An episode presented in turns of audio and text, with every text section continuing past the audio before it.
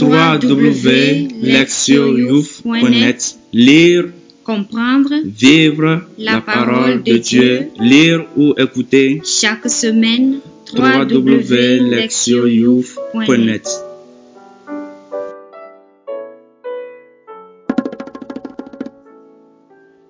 Premier dimanche de carême, année A. Priez. Psaume 51, versets 3 à 6, 12 à 14 et verset 17.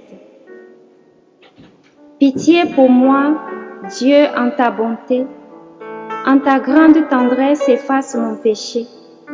Lave-moi tout entier de mon mal et de ma faute purifie-moi. Car mon péché, moi je le connais, ma faute est devant moi sans relâche. Contre toi, toi seul j'ai péché. Ce qui est coupable à tes yeux, je l'ai fait. Pour que tu montres ta justice quand tu parles et que paraisse ta victoire quand tu juges. Dieu, crée pour moi un cœur pur, restaure en ma poitrine un esprit ferme. Ne me repousse pas loin de ta face, ne m'enlève pas ton esprit de sainteté. Rends-moi la joie de ton salut, assure en moi un esprit magnanime. Seigneur, ouvre mes lèvres et ma bouche publiera ta louange. Lire la parole. Première lecture, Genèse chapitre 2, versets 7 à 9. Chapitre 3, de 1 à 7. Alors Yahvé Dieu modéra l'homme avec la graisse du sol. Il insuffla dans ses narines une haleine de vie et l'homme devint un être vivant. Yahvé Dieu planta un jardin en Éden à l'Orient et il y mit l'homme qu'il avait modelé. Yahvé Dieu fit pousser du sol toute espèce d'arbres, séduisant à la voir et bon à manger, et l'arbre de vie au milieu du jardin, et l'arbre de la connaissance du bien et du mal. Le serpent était le plus rusé de tous les animaux des champs que Yahvé Dieu avait fait. Il dit à la femme, alors Dieu a dit, vous ne mangerez pas de tous les arbres du jardin La femme répondit au serpent, nous pouvons manger du fruit des arbres du jardin, mais du fruit de l'arbre qui est au milieu du jardin, Dieu a dit, vous n'en mangerez pas, vous n'y toucherez pas, sous peine de mort. Le serpent répliqua à la femme, pas du tout. Vous ne mourrez pas, mais Dieu sait que le jour où vous en mangerez, vos yeux s'ouvriront et vous serez comme des dieux, qui connaissent le bien et le mal. La femme vit que l'arbre était bon à manger et séduisant à voir, et qu'il était cet arbre désirable pour acquérir le discernement. Elle prit de son fruit et mangea. Elle en donna aussi à son mari qui était avec elle, et il mangea. Alors leurs yeux à tous deux s'ouvrirent et ils connurent qu'il était nuit. Ils cousirent des feuilles de figuier et se firent des pagnes. Deuxième lecture. Romains chapitre 5 versets 12 à 19. Voilà pourquoi, de même que par un seul homme le péché est entré dans le monde, et par le péché la mort, et qu'ainsi la mort a passé en tous les hommes, du fait que tous ont péché. Car jusqu'à la loi, il y avait du péché dans le monde, mais le péché n'est pas imputé quand il n'y a pas de loi. Cependant, la mort a régné dans Adam à Moïse, même sur eux qui n'avaient point péché d'une transgression semblable à celle d'Adam, figure de celui qui devait venir.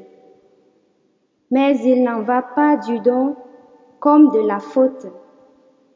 Si par la faute d'un seul, la multitude est morte, combien plus la grâce de Dieu et le don conféré par la grâce d'un seul homme, Jésus-Christ, se sont-ils répandus à profusion sur la multitude. Et il n'en va pas du don comme des conséquences du péché d'un seul. Le jugement venant après un seul péché aboutit à une condamnation. L'œuvre de grâce à la suite d'un grand nombre de fautes aboutit à une justification. Si en effet, par la faute d'un seul, la mort a régné du fait de ce seul homme, combien plus ceux qui reçoivent avec profusion la grâce et le don de la justice régneront-ils dans la vie par le seul Jésus-Christ? Ainsi donc, comme la faute d'un seul a entraîné sur tous les hommes une condamnation, de même, l'œuvre de justice d'un seul procure à tous une justification qui donne la vie. Comme en effet par la désobéissance d'un seul homme, la multitude a été constituée pécheresse, ainsi par l'obéissance d'un seul, la multitude sera-t-elle constituée juste? Évangile Matthieu chapitre 4 verset 1 à 11. Alors Jésus fut amené au désert par l'Esprit pour être tenté par le diable. Il jeûna durant quarante jours et quarante nuits, après quoi il eut faim. Et s'approchant, le tentateur lui dit, Si tu es fils de Dieu, dis que cette terre devienne des pains. Mais il répondit, Il est écrit, ce n'est pas de pain seul que vivra l'homme, mais de toute parole qui sort de la bouche de Dieu. Alors le diable le prend avec lui dans la ville sainte, et il le plaça sur le pinacle du temple et lui dit, Si tu es fils de Dieu, jette-toi en bas, car il est écrit, Il donnera pour toi des ordres à, ses anges, et sur leurs mains ils te porteront de peur que tu ne heurtes du pied quelque terre.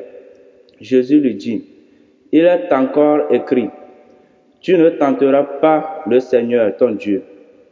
De nouveau, le diable le prend avec lui sur une très haute montagne, lui montre tous les royaumes du monde avec leur gloire et lui dit, tout cela je te le donnerai.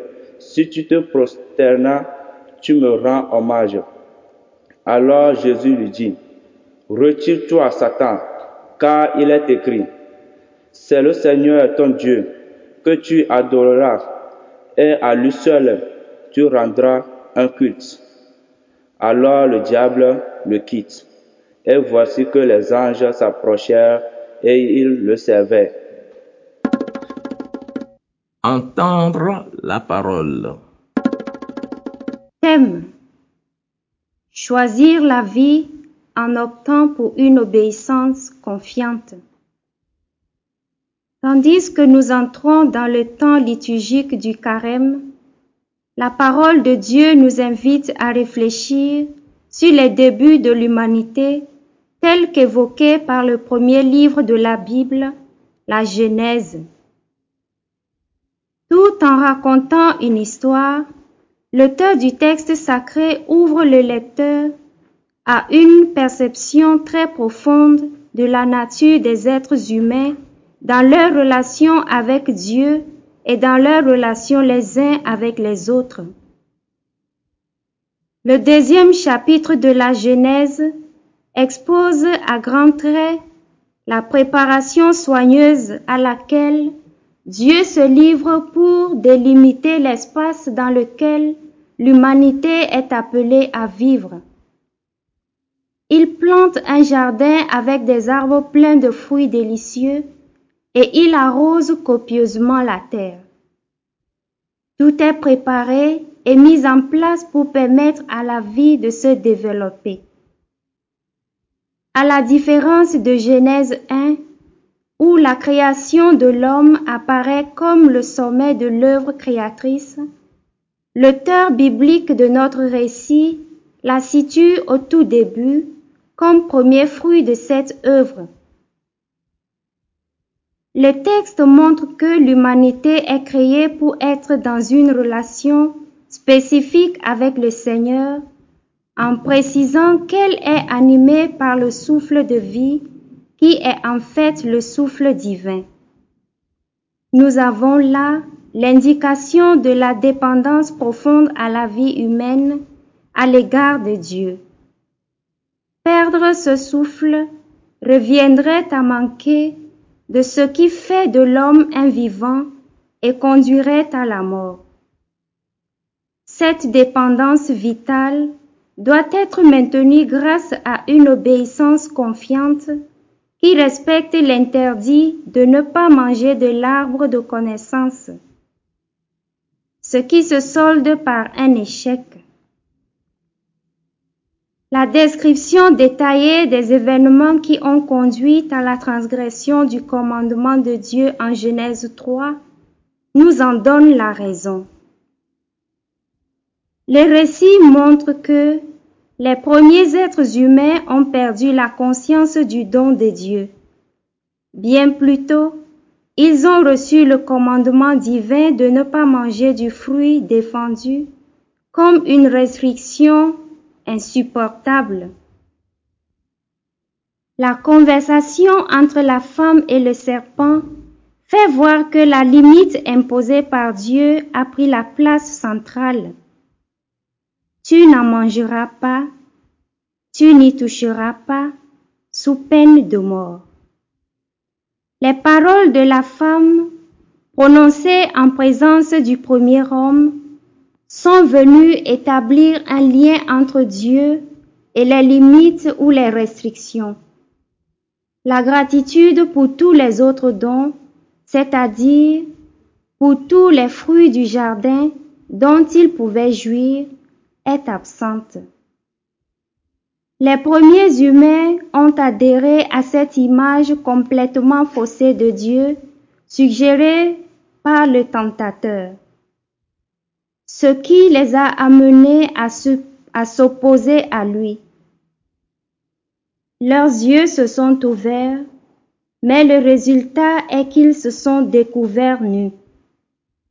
Leur manque de confiance qui les a empêchés de comprendre que les limites imposées par Dieu étaient pour leur bien et leur assuraient une protection a eu pour effet de fausser leur relation. Dès lors, et à travers les âges, les humains allaient expérimenter leur nudité, qui est le symbole de leur faiblesse et de leur vulnérabilité. La désobéissance du premier homme et de la première femme a donc eu pour effet la détérioration des relations harmonieuses qu'ils entretenaient avec Dieu et entre eux. Dans le chapitre 5 de la lettre aux Romains, Saint Paul commence un exposé sur la situation nouvelle des croyants qui ont été justifiés dans le Christ par la grâce de Dieu. Dans le texte lu aujourd'hui, il oppose Adam et le Christ, nouvel Adam. Son raisonnement est complexe mais il se fonde sur la simple opposition entre la situation de péché, caractérisée par la mort, et l'état de grâce qui apporte la justice et la vie. Si la première est liée à Adam et à sa transgression, l'état de grâce l'est à Jésus-Christ. Dans ce passage, ce qui différencie absolument Adam et le Christ est l'obéissance. La désobéissance d'Adam fait que les pécheurs goûtent la mort. Cette expérience de la mort se vit également dans le désordre et la dégradation des relations mutuelles. Au contraire, l'obéissance du Christ restaure la condition de justice, autrement dit, de justesse dans les relations à Dieu et à autrui.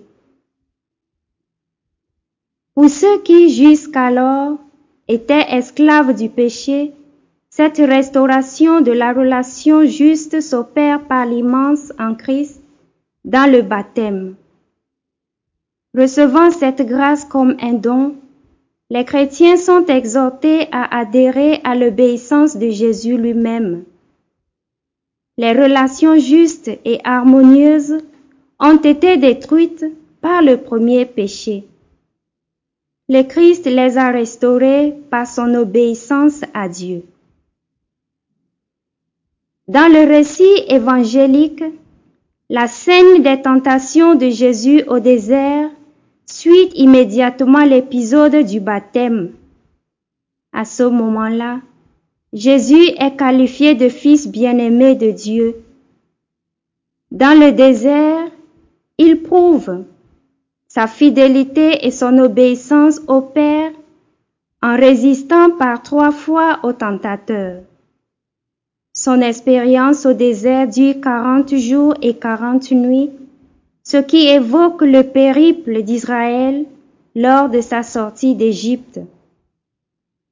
Après avoir traversé la mer Rouge, le peuple fut confronté au désert et à ses tentations. Sa plainte relative au manque de pain, Exode 16, trouve un écho dans la première tentation. Son interrogation quant à la présence salvifique de Dieu, Exode 17, est perceptible dans la deuxième. Enfin, le culte rendu au veau d'or en Exode 32 se reflète dans la troisième de ces tentations. Les Israélites ont échoué en ne faisant pas confiance à Dieu et en ne lui obéissant pas, alors qu'il les avait délivrés de l'esclavage. Au tout début de sa vie publique, Jésus a été confronté au même défi qu'eux, mais il s'est montré confiant et obéissant. Enraciné dans la parole de Dieu et dans une obéissance confiante, il a surmonté les pièges du tentateur. En tant que fils obéissant, porteur de la volonté du Père, il est devenu la lumière pour ceux qui habitaient le pays de l'ombre et de la mort. Matthieu chapitre 4 verset 16. Le premier dimanche de carême nous présente donc les thèmes de la confiance et de l'obéissance. Les premiers êtres humains ont choisi de ne pas faire confiance et ils ont désobéi à Dieu. La seule connaissance qu'ils en ont retirée est celle de leur fragilité. À l'opposé, Jésus a opté pour l'obéissance fondée sur la confiance dans les desseins du Père et dans ses promesses. Il a fidèlement accompli sa mission ici-bas. Paul évalue les deux attitudes et conclut que l'obéissance de Jésus a apporté la vie au monde, tandis que la désobéissance d'Adam a introduit la confusion et la mort. Au seuil du carême, nous sommes donc informés que notre choix d'une obéissance confiante à Dieu nous donnera la chance d'un renouveau dans notre vie par une restauration de nos relations. Nous avons besoin de force et de détermination pour poser ce choix. Conscients de notre faiblesse et de notre nudité intérieure, nous pouvons nous joindre à la prière du psalmiste. Crée en moi un cœur pur, ô Dieu, restaure à ma poitrine un esprit ferme. Ainsi, nous pourrons abandonner les transgressions du passé et suivre un nouveau chemin d'obéissance confiante qui nous donnera la vie. Écoutez la parole de Dieu. Avant d'entreprendre n'importe quel voyage, une préparation adéquate s'avère indispensable pour arriver à bonne destination. Au début de notre parcours de carême, la liturgie du premier dimanche nous invite à une telle préparation pour vivre pleinement ce temps spécifique. Elle nous fixe donc un objectif qui guidera nos choix et nous permettra de surmonter toutes les épreuves et tous les défis. Cet objectif est de progresser dans une obéissance confiante à Dieu notre Père et de s'efforcer d'être le plus en plus intègre et digne. Pour atteindre un tel but, il nous faut réfléchir puis faire des choix décisifs. Changer quelque chose dans sa vie est toujours un défi. Nous devons nous préparer à porter un jugement critique sur notre existence, puis opérer des choix avec force et détermination. Sans cet esprit de décision, nous échouerons et pourrons même nous retrouver avec des problèmes plus sérieux encore, comme le dit un proverbe africain. La ferme du paresseux est le lieu où les serpents se reproduisent. Par conséquent, au moment d'entrer dans le carême, il nous faut prendre la ferme décision de centrer nos efforts sur la conversion personnelle et le renouveau spirituel. Pour atteindre nos objectifs, nous avons besoin de courage et de force, tant physiquement que spirituellement. Une bonne façon de commencer est de considérer notre quotidien et de nous demander sur quelles mauvaises habitudes et attitudes il convient de travailler et de changer. Comme rage, paresse, abus de nourriture, tendance à différents péchés et perte du sens du péché sont précisément des attitudes qui portent atteinte à notre dignité et à notre intégrité.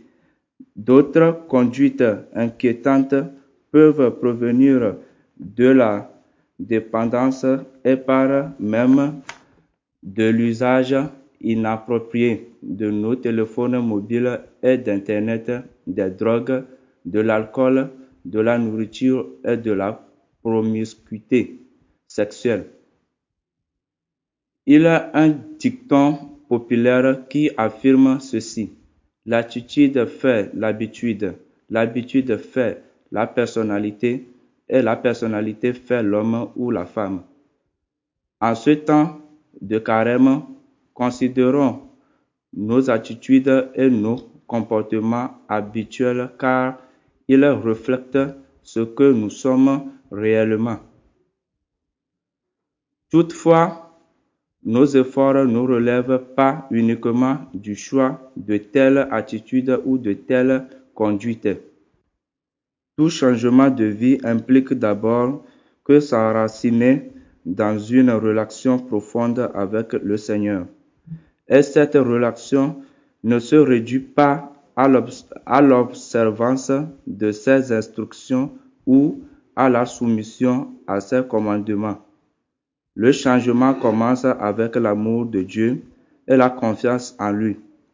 Dans le jardin d'Adam, les premiers humains sont tombés parce qu'ils n'ont pas mis suffisamment leur foi en Dieu.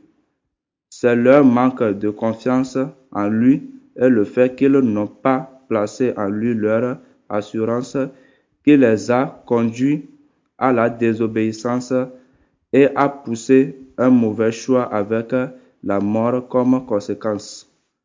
C'est la même chose pour nous aujourd'hui. Notre parcours de carême commence avec l'examen de notre attitude envers Dieu. Ai-je vraiment confiance à mon Créateur, à son amour et à sa sollicitude à son égard? Est-ce que je place à lui mon assurance La seule façon de répondre à cette question est d'observer comment je vis, mes attitudes et mes comportements reflètent-ils que j'ai confiance à Dieu et que je suis ses chemins? Actuellement, en tant qu'Africains, nous devons faire face à beaucoup de tentations qui nous éloignent de Dieu. Nous avons de moins en moins de plus pour prier ou pour lire les Écritures. Pour beaucoup d'Africains contemporains, la recherche du plaisir et de la distraction a remplacé la quête de Dieu dans la vie de tous les jours. Ils préfèrent regarder un match de football le dimanche plutôt que de fréquenter l'église. Passer du temps dans les boutiques, au cinéma, prend le pas sur les rencontres familiales et communautaires. La perte du contact avec Dieu entraîne la perte de la confiance à lui et conduit à prendre ces options qui ne sont pas bonnes. En ce début de carême, il serait donc bon de nous examiner pour voir ce qui mine notre confiance et nous empêche de mettre notre assurance à Dieu. Car là sont les véritables sources de nos échecs. Le vrai jeûne consiste à abandonner tout cela. Formulé positivement, nous pouvons dire que pendant ce temps liturgique, nous avons une merveilleuse occasion de nous centrer sur des activités qui nous rapprochent de notre Créateur.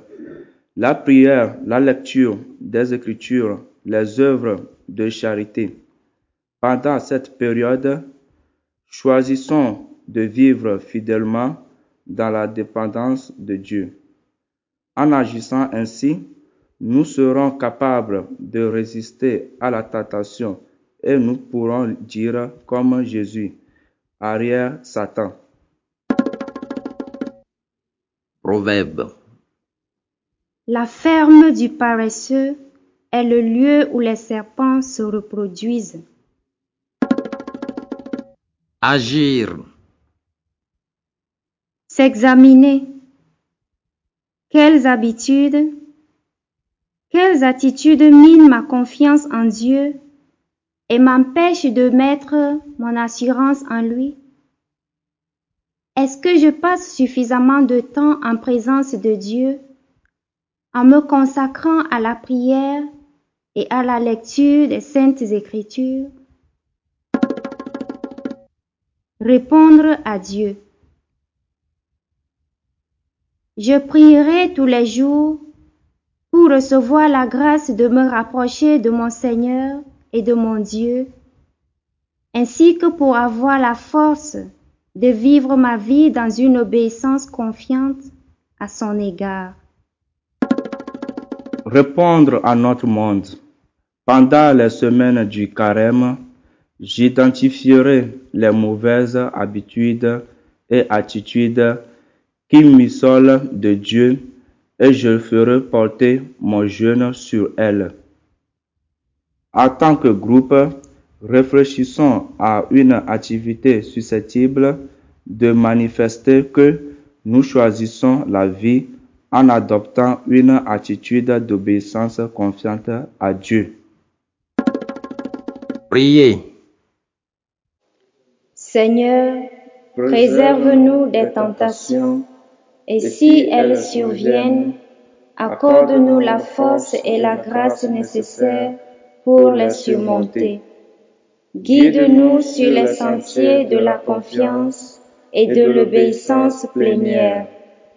Quand nous avons à faire des choix qui nous donneront un surcroît de vie dans notre communauté, donne-nous la grâce et la fidélité dont nous avons besoin pour t'obéir, toi notre Dieu créateur. Nous te le demandons par le Christ notre Seigneur. Amen. www.lectioyouf.net Lire, Comprendre vivre La parole de Dieu. Lire ou écouter chaque semaine www.lectioyouf.net